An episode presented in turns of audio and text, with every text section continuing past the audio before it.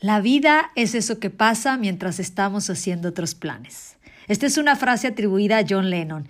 Y aunque es una frase que suena un poco dramática, la realidad es que la vida misma nos ha demostrado que es verdad. La vida es sorprendente y cambiante. Y cuanto más vivimos, más cuenta nos damos de que hay que aprovechar y vivir al máximo el momento presente. Porque cuando menos te lo esperas, la vida te sorprende y te puede cambiar tus planes y tu rumbo en un instante. Por lo tanto, es fundamental aprender a vivir el momento presente y sobre todo aprender a ver y a valorar todas esas cosas y todas esas personas que tenemos a nuestro alrededor y que muchas veces damos por hecho como si siempre las fuésemos a tener, porque la realidad es que el futuro es incierto. Mas no es necesario esperar a que lo negativo llegue a nuestras vidas para comenzar a valorar y agradecer por cada instante de nuestra existencia.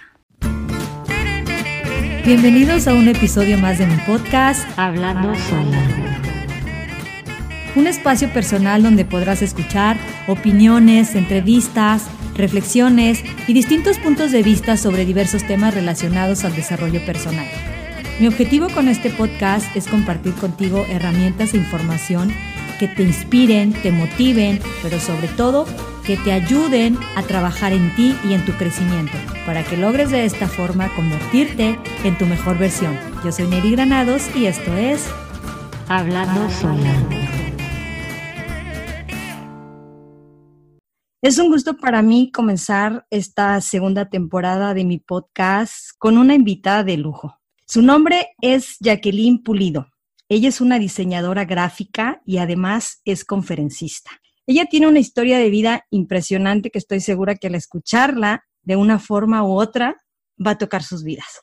Y bueno, invité a Jackie a este podcast para que nos cuente acerca de un acontecimiento que cambió su vida inesperadamente un día y para siempre. Y a partir de ese acontecimiento, ella decidió dedicarse a compartir esa experiencia de vida con otras personas. Hoy en día, Jackie da conferencias y pláticas en todo el, eh, el, país con el objetivo de ayudar a otras personas a transformar sus vidas y sobre todo con el fin de ayudar a crear conciencia y a darnos cuenta sobre la importancia de valorar y dar gracias por todas esas cosas que tenemos hoy por hoy y que muchas veces damos por hecho sin pensar que en algún momento las podemos perder.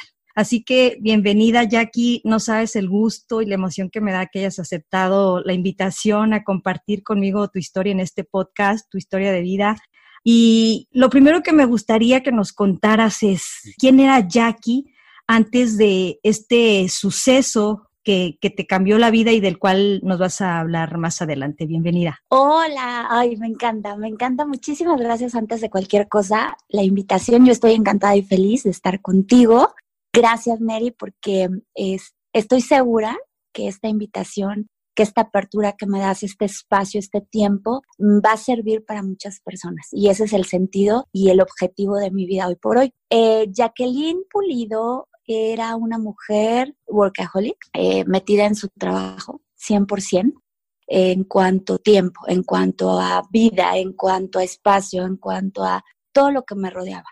Eh, para mí el diseño es lo más bonito del mundo. Para mí, desde que yo era una niña, siempre pedía colores, plumones, marcadores, pasteles, plumones metalizados, papeles para recortar. Todo lo que tuviera que tener color, se lo pedía a mi papá. Entonces, desde que yo tengo esa razón, mi vida se volvió color. Y todo lo que tuviera que ver con arte, con la representación del arte en cualquier tipo de, de, de expresión. Y yo, cuando soy un adolescente que que ya te toca decidir qué vas a hacer en tu vida, a qué te vas a dedicar, lo primero que dije fue diseño gráfico. Entonces, cuando yo termino mi carrera y, ya empiezo a, diseñar, a trabajar, pues me metí a diferentes lugares, a aprender y después me independizo. Y créeme que para mí trabajar no era, no era una carga o no era un, un domingo en la noche de, ¡Ush! mañana es lunes, ¿no? Para mí era, wow, este, mañana es lunes, ¿no? Así de, qué felicidad. O simplemente era viernes y yo decía, no manches, ¿qué voy a hacer dos días? era demasiado feliz. Y por eso si yo trabajaba 24/7, pues no me importaba, porque para mí era un placer, una pasión hecha realidad. hacer un diseño, crearlo desde cero en un papel, luego pasarlo a una computadora, irlo viendo cómo toma forma y después verlo cómo se imprime, cualquier tipo de cosa. Yo me dedico mucho a empaque, pero en ese momento, si yo lo veía en un anaquel del, del súper o en algún lugar y veía que la gente lo tomaba y lo echaba a las compras, al carrito, yo decía, wow, valió la pena todo, ¿ves? Porque obviamente pues es una carrera pesada, pero todo, todo lo que yo decidí en su momento eh, fue increíble. Esa era yo. ¿Por qué me, te hablo de puro trabajo, trabajo, trabajo y mis pasiones? Porque esa era yo. O sea, sí, obvio, pues tenía una familia, mis, hermanos, mi papá, mi, novio después se hizo mi esposo, mis amigos, mis amigas, eh, primos, sobrinos, etcétera. Y todo estaba bien, pero por encima. Yo no es que no fuera familiar, claro que sí. Lo que pasa es de que a veces, pues, mi prioridad era trabajar versus una comida familiar, ¿no? O era trabajar versus el cumpleaños de un sobrino, o así, o, en lugar de ir a ver a mi papá, decía, no, déjame y acabo esto y voy, pero acababa ya muy tarde, una de dos, o no iba, o iba un ratitititito, ¿no? Y son cosas de las que dices, wow, o sea, nunca me imaginé que después yo misma dijera, lo hice mal, elegí mal, porque para mí, según esto, era todo perfectamente decidido. Soy perfeccionista y para mí esa vida perfecta, esa vida llena de perfección y de planes, porque era súper organizada y prácticamente mi vida era un planner, a esta hora esto, a esta hora aquello, a esta hora esto otro, y, todo tenía que salir bien, para mí, ¿no? Y sí, funcionó por algunos años, pero pues después todo cambió. Justamente a ese momento quería llegar. Cuéntanos qué fue exactamente lo que pasó en tu vida. ¿Qué, acontecimiento fue lo que vino a cambiarte todos tus planes, todas tus estructuras, todo, todo ese entorno en el que vivías? ¿Qué fue lo que pasó exactamente, Jackie? Ay, la verdad es que eh, fue, fue algo que llegó inesperadamente. Estaba yo el 17 de marzo del 2017, ya van a ser tres años. Eh, estaba yo en, la oficina, en mi lugar, que por cierto era muy bello y muy precioso y muy hermoso, lleno de foquitos de, luz y de fotos. Y pues era yo, e, es un tipo, eh, un mueble muy bonito, muy girly, porque soy súper cursi y súper niña, a pesar de mi edad. Me encanta, la verdad, eh, ser como soy, me encantan los colores. estaba yo ahí, muy mona, trabajando después de haber pasado un cuadro un poquito difícil que fue en noviembre del 2016, cuatro meses antes, mi papá fallece y um, pues fue terrible. Fue algo que, que nunca, en primeras no, no me esperaba, porque él estaba bien, ¿no? Fue cuestión de que así tenía que ser y ya. Segundo, porque pues nunca estás preparado para perder a tu papá que en mi caso pues fue mi papá y mi mamá. Entonces, pues yo de jalón perdí a los dos. Y, mm, y bueno, eh, traté de, estar bien, traté de, de, que, no de que no pasara nada, simplemente de seguir una vida, aunque era pues con un dolor terrible. No voy a negarte que sí me deprimí por ahí de febrero, mm, de una manera que yo nunca en mi vida había experimentado, porque yo nunca me había deprimido. Soy una mujer muy feliz, siempre he sido una mujer muy feliz, muy sonriente, eh, a pesar de todo, porque pues nunca, no, existen las vidas felices de siempre.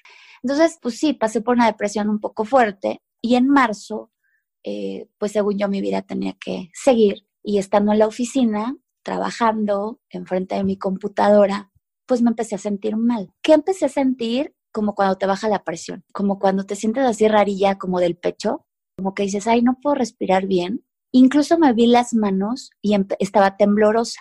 Y yo dije, como, ¿por qué estoy temblorosa si yo tengo un pulso espectacular? Yo soy una cirujana del papel. Yo no puedo, sí, literal, yo no, o sea, muy buen pulso toda mi vida. No sé, pues así siempre he sido. Entonces, yo sí vi mis manos temblando y dije, ¿qué me está pasando? Entonces, le dije a una de las niñas que trabaja conmigo, dije, oye, no seas malita, ¿me puedes traer una coca del, del Oxxo? Entonces ella fue y yo en eso, como me sentía mal, me fui a la recepción de la oficina a, acostarme en un sillón monísimo y lleno de flores, porque es un, tapiz floreado hermoso. Y me, me acosté ahí y ya lo que te cuento de aquí para adelante, yo no lo recuerdo, porque perdí el conocimiento. Ya todo lo que te voy a decir es lo que a mí me cuentan que pasó. Entonces, yo pierdo el conocimiento y me empiezo a convulsionar. Y yo gozaba de una salud perfecta, yo nunca tenía ningún problema de nada, y menos una convulsión. Entonces eh, me llevan a urgencias, me cuentan que en el auto hubo una segunda convulsión y llegando a urgencias una tercera. Después ya me pasaron con un médico de guardia, me empezaron a revisar por qué me estaba yo convulsionando. Eh, creo, creo eh, no lo sé, que me metieron a una tomografía o algo así, pero este, pues ya se dieron cuenta que pues yo traía un problema grave porque pues no, no era normal la convulsión. Entonces, eh, no sé, no te sé decir cómo se dan cuenta, pero se dan cuenta que yo tengo un trombo, es decir, un coágulo enormísimo en el pulmón izquierdo y está obstruyendo las válvulas que dan oxígeno al cerebro. Entonces, pues se ponen histéricos, todos se ponen histéricos corriendo de un lado a otro porque yo caigo en un paro de, la trombosis pulmonar, es decir, dejo de pasar ese, ese oxígeno. Y pues literal, por lo que me dicen, pues yo ya dejé de respirar, dejé de pasar oxígeno y me morí, literal, ¿no? Entonces me dieron dos paros cardíacos, el primero de cinco minutos, el segundo de tres. Eh, yo en, mis conferencias, yo lo resumo en 15 minutos, porque literal estuve yo 15 minutos fuera del aire, pero en realidad fueron siete, cinco y tres. Entonces, después de, de, estas idas y venidas, es decir, de esta muerte repentina que no te esperas, que nadie se espera, eh, me regresan artificialmente por medio de esa, de intubarme para los, pulmones y de masajearme, eh, me dieron RCP para que yo regresara a bombear sangre al corazón. Esto fue pues que yo estaba viviendo artificialmente, obvio en una terapia intensiva y totalmente desconectada.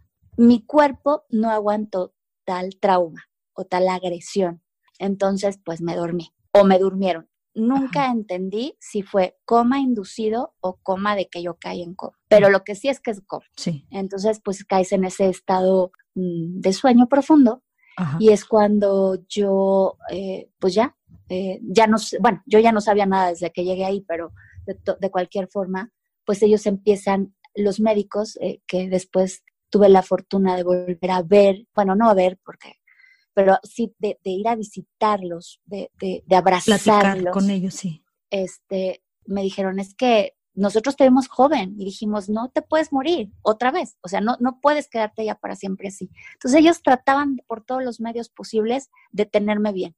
Entonces me metieron unos anticoagulantes para que yo tratara, eh, mi cuerpo disolviera ese coágulo tan grande. Dice el, el hematólogo que nunca en su vida había visto un coágulo tan grande, ni siquiera en los libros.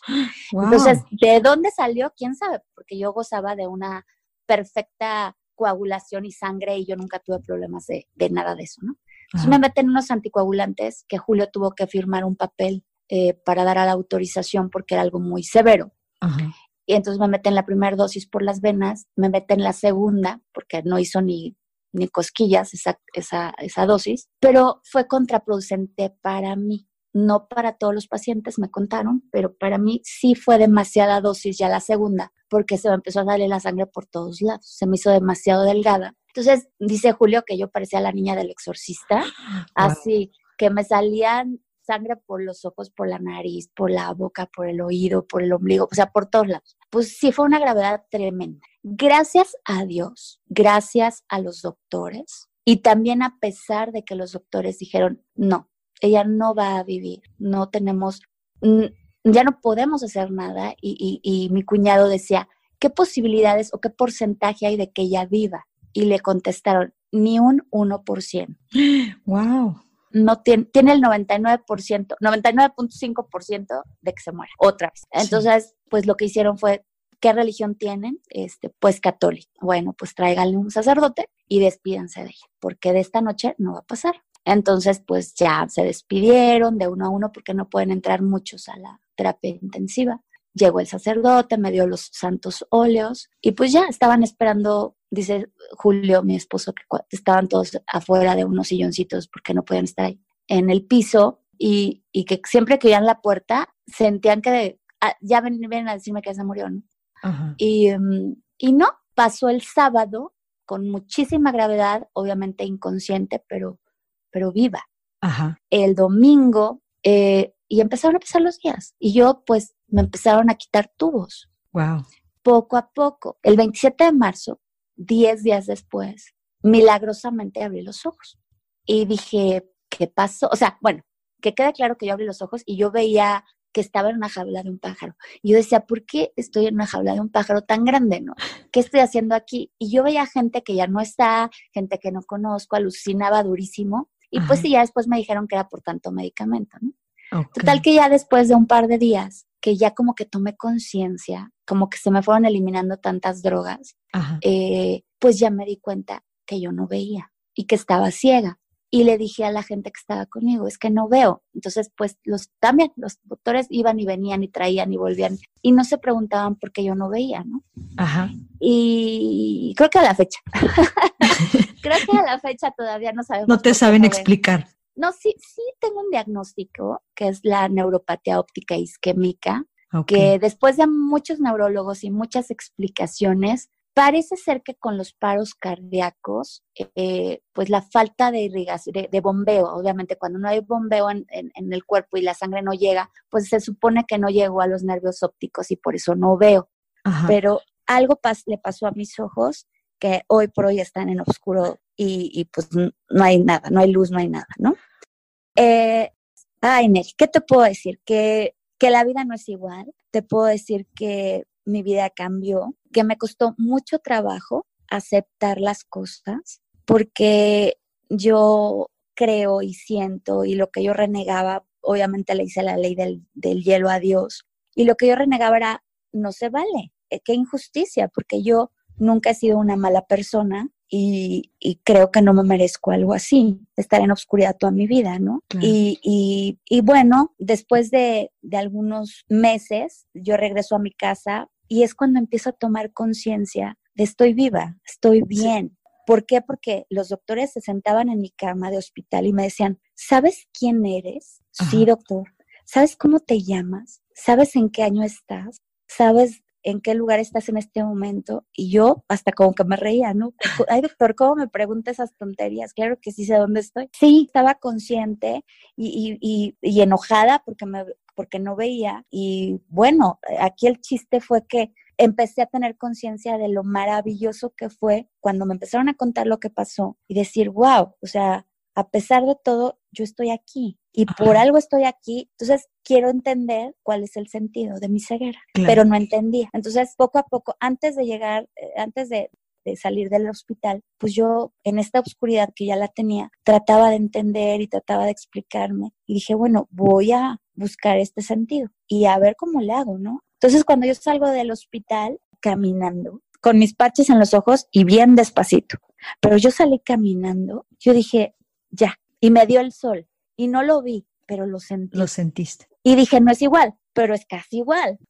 Entonces empiezas a ver lo bonito de todo y empiezas a decir, no me importa no ver, porque yo hoy decido ser mejor persona. Wow. Oye, Jackie, eh, por lo que yo te he escuchado, digamos que de alguna forma tú has logrado superar este suceso. En, tu caso, ¿cómo pudiste lograr ese estado de paz mental y se podría decir hasta espiritual que hoy transmites en tus pláticas, en tus conferencias? ¿Te llegó de manera natural o tuviste que pasar por un largo proceso, fuiste a terapia o cuánto tiempo te llevó a ti lograr ese estado mental y espiritual en el que estás ahorita? Mira, te voy a platicar. Fue un proceso, fue un proceso definitivamente. Sí, cuando estaba yo en esa cama de terapia intensiva, cuando abrí el ojo y vi que no había nada, y, bueno, que, ya pasaron esos, ese día o ese par de días, y dije, estoy ciega, no veo por qué. Eh, sí, me saqué de ondito, pero yo tenía pues una esperanza de que eso fuera algo temporal. Temporal, sí, que no fuera algo permanente. Entonces, pues yo como que estaba muy cool, como, pues así como cualquier cosa, de, ay, al rato me van a operar, me van a inyectar, me van a hacer, y ya, voy a ver, ya. Sí. La verdad es que yo no pensé que era tan grave como es. Y después, cuando empezaron a pasar los días y los doctores, tanto el neurólogo como el oftalmólogo, me empezaron a platicar y me dijeron, prácticamente, esto no tiene remedio, no existe nada que hacer para que tú veas fue cuando yo sí sentí, sí, y sí sentí feo, pero al mismo tiempo era como una, una balanza, como cuando tú pones en la balanza, derecha e izquierda, un cosito, así, imagínense todos, una balanza, en la derecha le pongo un par de ojitos, un par de ojitos, y en la izquierda le pongo todo un cuerpo, simulando toda la persona y la vida de una persona. Por supuesto va a pesar más todo lo demás. ¿Por qué? Porque si yo me fijo solamente en lo que no tengo o en lo que yo perdí, me vuelvo loca. Yo lo que empecé a, equilibrar fue, a ver, sí, los ojos no están, pero estoy yo. Y no debería de estar, uno. Dos, estoy yo y no debería de hablar y no debería de decir una frase coherente y no debería de recordar a nadie, ni mi infancia, ni la gente que amo, ni cómo se llaman, ni dónde estoy. Tampoco debería de moverme ni de tener ningún sentimiento o recuerdo, ni tampoco podría mover mi lado izquierdo, ni posiblemente ninguna parte de mi cuerpo. Según los médicos. O, sí, o podría estar muerta. Por donde lo vea, yo me había ganado la lotería. Yo tenía una segunda oportunidad de vida, de decir, sí te fuiste y regresaste, pero ¿qué crees? Que te están dando como en los exámenes, una segunda vuelta, aprovechala. Y yo te lo juro, Neri, que cuando yo me paré por primera vez, así parada, parada, tiesa, así como palito, después de estar tanto tiempo en la cama de hospital, empecé a aplaudir. Ajá, wow. Porque yo me sentía feliz, increíblemente feliz, plena, no, no sabes lo que se siente. Obvio, cuando caminé, no sabes la fiesta que hice. Sí. Entonces, para mí ya era un logro vivir. Claro. ¿No ves? Sí, no veo, pero no importa. Yo estoy viva.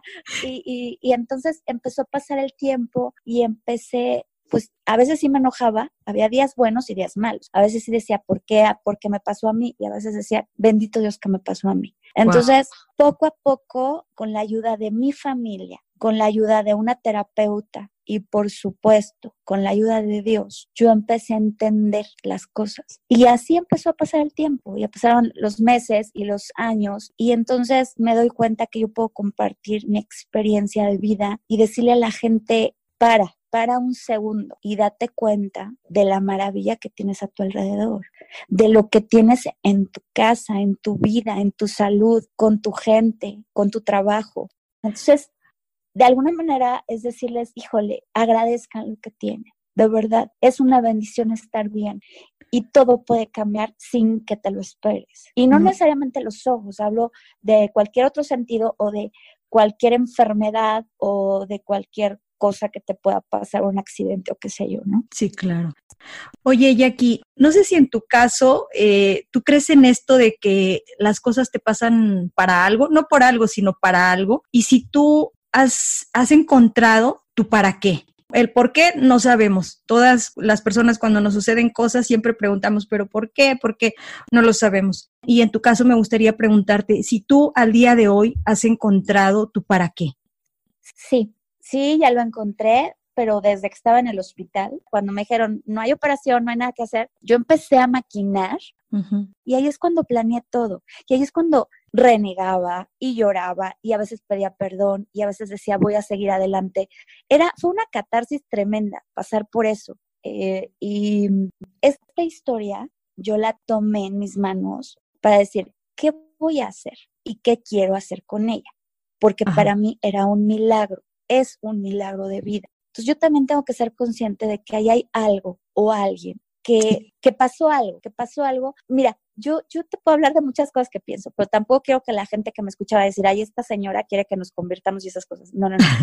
Cada quien tiene sus creencias y sus rollos, pero sí hay algo muy poderoso y mucho más grande que nosotros que mueve los hilos, que, que es el que maneja y opera las. Y es el que de alguna manera yo siento que a mí me da una segunda oportunidad, me dice, aquí está una nueva vida. Sí. ¿Qué quieres hacer con ella? Y yo decido qué quiero hacer con ella. Y mi vida hoy ya no es diseñar, que obvio extraño el color y obvio extraño diseñar, pero también amo lo que me está pasando. Estar enfrente de mucha gente y compartirles una historia de vida, me escuchan y al final me dicen gracias. Sí, claro. Porque le dan de alguna manera sentido y los llevo a sensibilizar un poquito y a concientizar de la maravilla de la vida.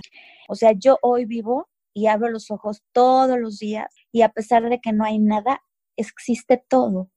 Y ese todo es la gente. Es la gente que me topo en la calle y, y, que me topo en una entrevista y que me topo en una conferencia y que me topo en una tienda y que están enfrente de mí y me dicen algo, ¿no? Pero hoy por hoy, mi propósito de vida y ese para qué es la gente, es mi motivo. wow. Oye, Jackie, hay una pregunta que a mí me encantaría también hacerte porque es un tema recurrente en mis podcasts, en mis pláticas, en, vaya, en toda mi vida, en la gratitud, el agradecimiento. ¿Qué cosas agradeces desde tu perspectiva hoy? Es que son muchísimas cosas, ¿no? Primero y antes que nada, yo agradezco a Dios mi vida, ¿no? Que mi corazón hoy está dado de alta, que mis pulmones están dados de alta, que hoy por hoy puedo respirar, puedo pensar, que sí se me olvidó alguna que otra cosa en mi vida, pero la mayoría la recuerdo. Eh, agradezco a mi familia, a Julio, mi esposo, que a pesar de haber pasado por algo tan difícil y se la, mira que se la pasó muy mal, él está aquí, él está aquí conmigo, él está al pie del cañón, eh, como, como una pareja sí, pero también eh, protegiéndome, haciéndome sentir segura. Y yo no solo tengo a mis amigos o a él, sino toda la gente que me quiere. Yo le agradezco siempre, siempre a Dios de, de que estoy bien, porque a pesar de esta ceguera, me siento bien, estoy bien. Oye, Jackie, después de que te pasó todo esto, ¿te arrepentiste de no haber hecho ciertas cosas cuando, pues como cuando tú todavía podías ver? ¿Crees que te quedaron, no sé, cosas que hubieras dicho, sabes que si no hubiera perdido tiempo en esto, hubiera hecho aquello? ¿Sí hubo ese sentimiento de arrepentimiento o, o no? Claro que sí, claro que sí. Creo que toda la gente que ha pasado por algo así te va a decir lo mismo. Por supuesto que me arrepiento, no de una, de millones de cosas. Y cuando hago el recuento de lo que yo viví, que fue muy bello, que me equivoqué y que acerté, porque no todo fue equivocaciones, pero pues bueno, eso es la vida. De alguna manera te puedo decir ahorita, así por la pregunta, claro, sí me arrepiento de que, por ejemplo, te voy a enlistar algunos. Yo, si ahorita se regresara el tiempo o, el, existiera el hubiera, te diría, hubiera pasado más tiempo con mi familia, con mi papá, hubiera pasado más tiempo con mis sobrinos, mis hermanos, disfrutarlos más, dejar tantito el trabajo, que yo podía delegar cosas. Ah, no, pero la heroína Jacqueline quería hacer todo, ¿no? Y tener más tiempo de calidad con mi gente, con mi esposo, viajar más. No sabes cómo me gustaba viajar y no necesariamente a lugares así súper ostentosos. No, no, no. Viajes sencillos, viajes de carretera, viajes de, de, un fin de semana donde aprendes, conoces gente nueva, ves cosas diferentes.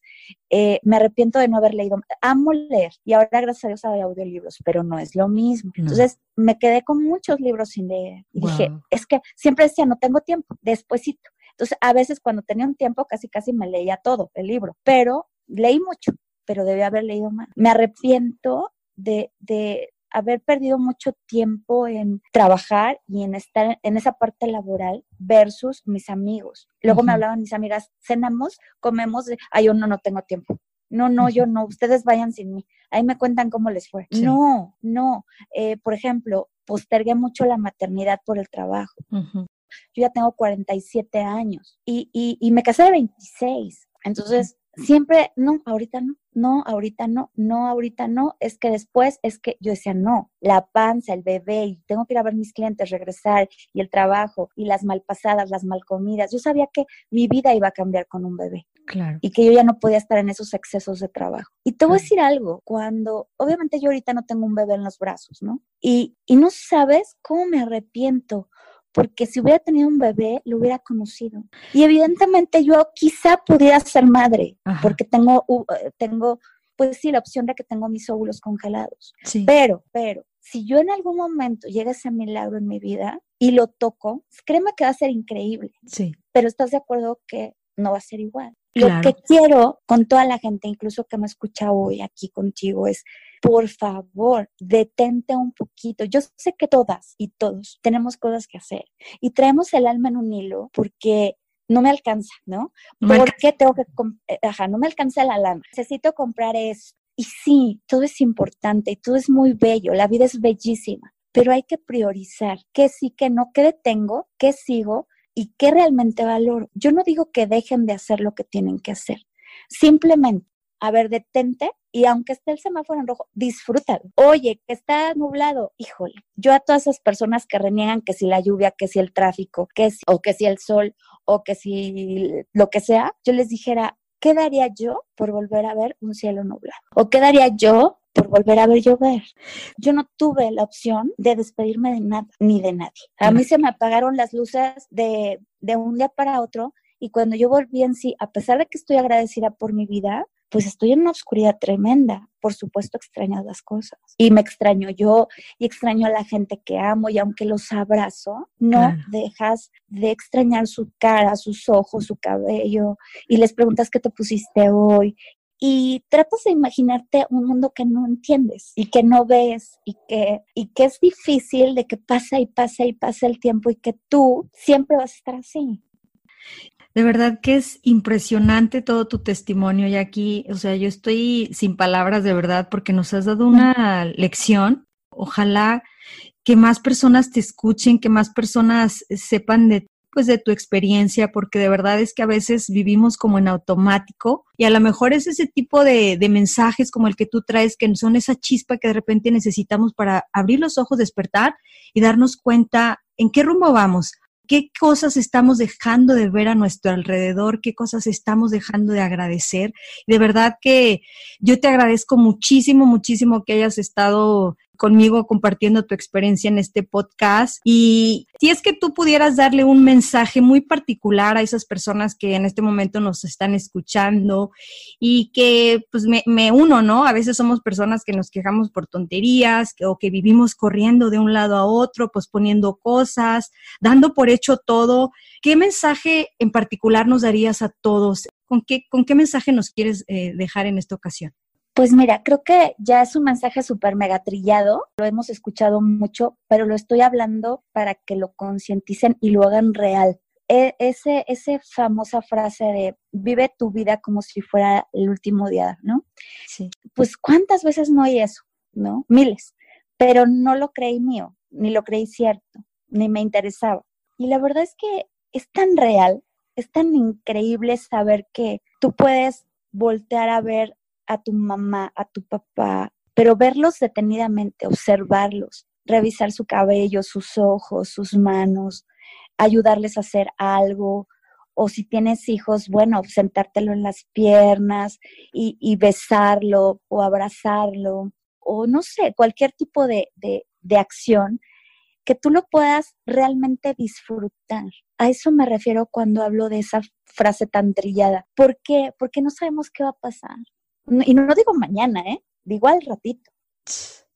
Y hay cosas que cambian tanto. Y no necesariamente porque te pase algo mortal. Hay tantas cosas que estamos expuestos a que nos... Hasta una gripa. Sí, sí, sí. Pero siento que es tan importante decirle a la gente, eres parte de mí, te quiero. Simplemente enfocarnos en las cosas padres y, y que de alguna manera muevan nuestra vida, nuestra alma, nuestro corazón para que sean mejores. Eso, eso es lo que les podría decir a todos. Wow, pues qué bonitas palabras, Jackie. No me resta más que darte las gracias, de verdad. Mil, mil gracias y yo espero que pues exista otra oportunidad para volver a platicar ya de, de, otros temas. Sé que tienes un blog, tienes una página de internet. No sé si quieras dejarnos algún dato donde te pueden localizar, donde te pueden encontrar, Jackie. Seguramente en mis redes sociales, que es Jackie Pulido. Ok. está el, el, el Twitter, el Instagram, el Facebook, todo eso, pues sí, ahí ando. Y, y, yo encantado de poder darles uno de los tantos mensajes que tengo y créanme, créanme, la vida es espectacular, como nos haya tocado vivirla, no importa cómo, es increíble.